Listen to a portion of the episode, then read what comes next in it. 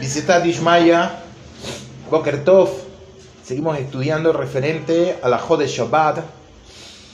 Eh, ¿Qué pasa con el mantel si él se vuelve Basis Ledavar, e Azur?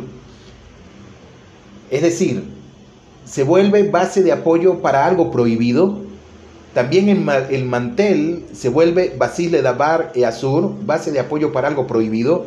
¿Qué dice la alajá referente a esto? Tengo un mantel, lo coloco encima de la mesa. ¿Qué es el estatus de ese mantel? ¿Cómo yo denomino el mantel? Aquí dice lo que estamos estudiando en, el Surjan Aruj, que, si se considera basis ledabar e azur, base de apoyo para algo prohibido. Esta cuestión la vamos a resolver mediante dos reglas que son fundamentales. Esas reglas fundamentales las encontramos en la Gemara, Maseje Shabbat 47a, enuncia que debido a que la llama del fuego es muxe, la mecha, el aceite y la lámpara se tornan en basis ledabar e azur. En otras palabras, cualquier objeto que yace debajo el muxe también se vuelve muxe y no solo el objeto que se encuentra directamente bajo el muxe. Y número dos, cuando el objeto que está por debajo del muxe no se encuentra allí para servirle de algo al objeto que es muxe, sino que por cualquier otra razón no se convierte entonces en una base de apoyo para algo prohibido.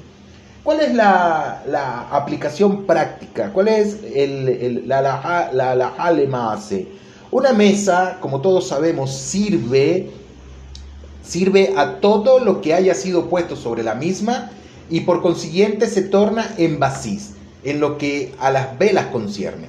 Aunque las velas estén sobre una bandeja, de todos modos la mesa es una base. Sin embargo, el mantel no fue puesto para sostener a las velas, sino para cubrir y decorar la mesa, tal como un nabo o una papa enterrados no constituyen Basile Dabar e Azur, al suelo que los cubre considerando Muxe, ya que el nabo no sostiene al suelo que lo cubre. Análogamente, también el mantel no se encuentra allí para servir de sostén a las velas.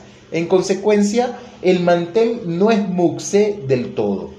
Pese a ello, hay posquín que establecen que todo el mantel se vuelve muxe y otros aducen que solo la parte del mismo que se encuentra bajo las velas es muxe. La Mishnah Berurá fija que cuando sea necesario podemos basar en esta última opinión que no considera el mantel muxe del todo.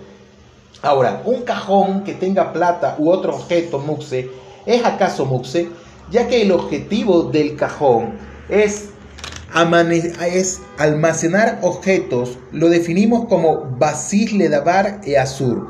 El cajón no será muxe cuando tenga artículos que no son muxe y que estos sean más importantes que los artículos muxe. ¿Cómo se puede determinar cuál es el artículo más importante? He aquí dos definiciones. Según Harad Moshe Feinstein, se deben evaluar las necesidades presentes del individuo.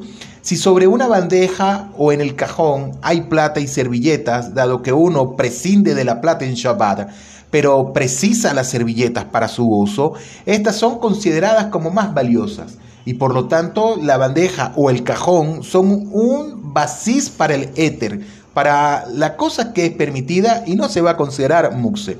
Según el Rab, Auerbach, Salsal, se debe estimar a qué cosa uno otorgaría más importancia.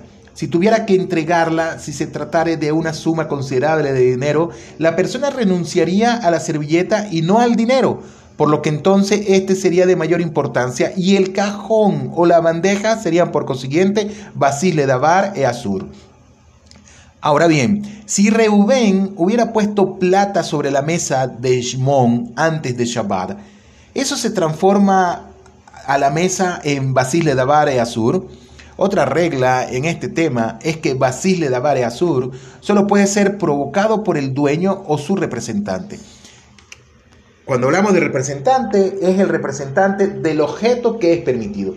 Si Reuben puso plata u otros objetos muxe sobre los objetos permitidos de Shimon, sin que éste le haya dado permiso, no se constituye basir, basis. Y de aquí que podremos sacudir al muxe separándolo así del éter, de lo permitido.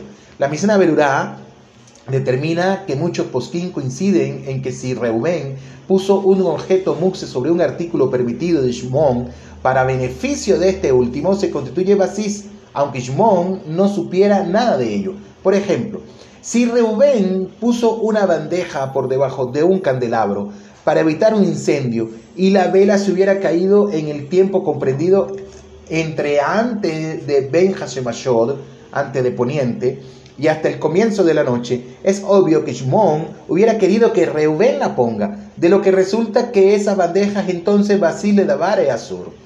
Tengan todos un feliz día, un Shawato, un para cada uno de ustedes. Shalom, leí